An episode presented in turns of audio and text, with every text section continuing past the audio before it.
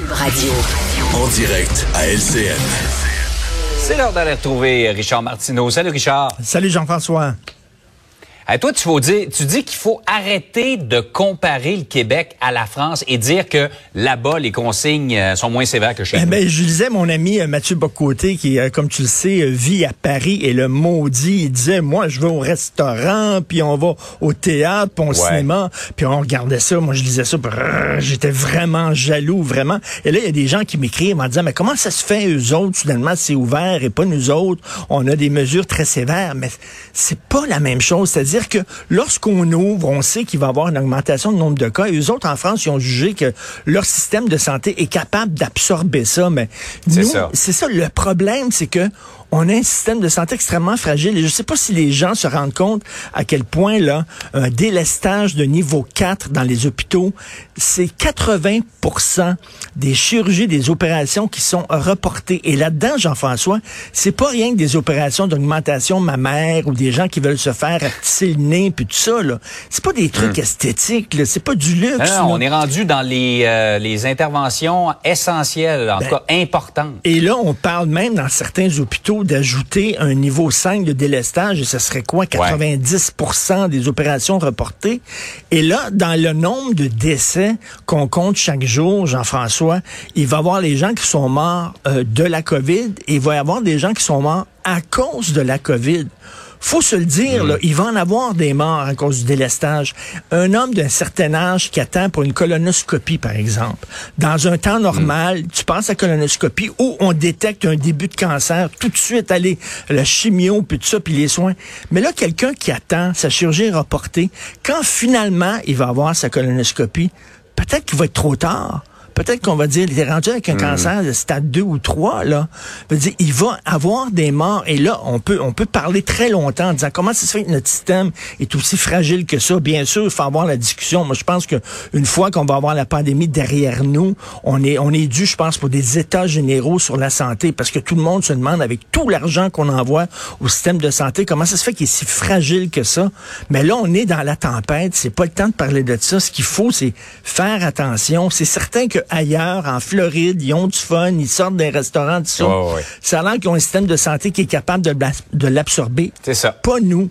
Pas nous. Et là, il va y avoir des morts de la COVID et des morts à cause de la COVID.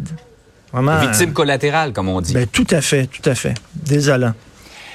Tu voulais revenir ce matin aussi sur le, le drame de Jonquière qui s'est passé il y a tout juste une semaine, mais à cause de tout le reste, là, c'est un peu passé sous le radar. euh, Ben, totalement, Parce que ben- normalement, là, ça, ça aurait été la nouvelle de la semaine. Ben, Jean-François, je, je veux rien que me réjouir de te voir renouer avec tes premières amours, les affaires judiciaires. On sait que tu as toujours euh, été intéressé par ça. Maintenant, tu as une émission à faire en cours ce week-end. Euh, bravo à LCN. Et j'ai vu que justement, tu avais ouvert en parlant de ça. Et euh, ça, Ouais. me, euh, ça, me, ça, me, ça me soulageait parce que je trouve que c'est passé vraiment un peu inaperçu, un peu sous le radar à cause de la COVID. C'est aussi grave que ce que fait Guy Turcotte, là. Et, et à la limite, là, on parle pas d'un homme ici qui a pété les plombs et qui a tué ses enfants. On parle d'un geste qui a été planifié froidement. Le gars est allé chercher de la dynamite. Il a posé ça dans sa maison. Il savait comment faire sauter une maison en faisant le maximum de dommages. Et il s'est tué avec ses deux enfants de deux ans et six mois. Euh, tu te souviens à l'époque de Guy Turcotte, écoute, on en a énormément parlé. Et là, on dirait que c'était occulté par euh, malheureusement la COVID. Mais moi, ça m'a donné froid dans le dos.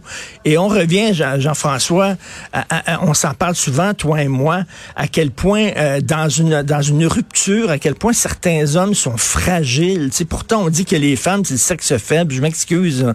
Mais c'est les hommes, le sexe faible. Ils deviennent, on dirait qu'ils Ouais. perdent tout leur univers. Puis là, il faut qu'ils tuent leurs enfants pour faire de la peine à leur ex. Je trouve, je trouve qu'il y a beaucoup de gars qui ont énormément de difficultés avec le fait de se faire plaquer, le fait de se faire séparer, de, Ouais. de, de divorcer. Et euh, tu as eu un Et témoignage. le pire dans tout ça, Richard, dans, dans le cas de Saguenay comme dans celui de Saint-Apollinaire, c'est que ces gars-là ne laissent rien voir, cachent complètement leur jeu.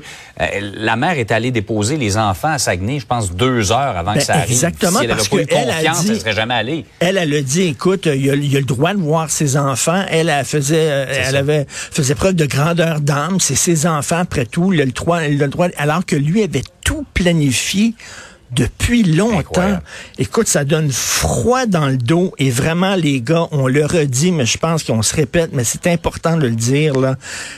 Si vous avez là des, des idées noires, consultez, bon Dieu, puis laissez vos enfants tranquilles. là. Vos enfants ont le droit à une vie. Euh, moi, ça m'a énormément touché cette histoire-là.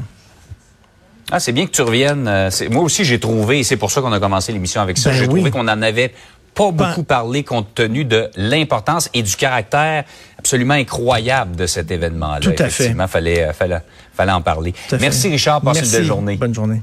Salut.